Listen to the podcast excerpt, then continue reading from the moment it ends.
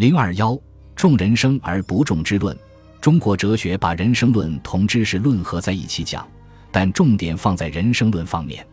中国哲人因思想理论以生活实践为归一，所以特别注重人生实相之探究、生活准则之论究。在天人合一的哲学思维框架中，由于没有把主观与客观割裂开来，不会像西方哲学那样关注主客观之间的关系问题，没有形成西方哲学中那种知识论话语。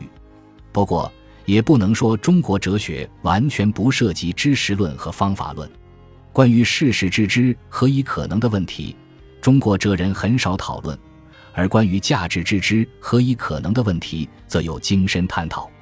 研究中国哲学时，要抓住这一特点，不能套用西方哲学的表述方式，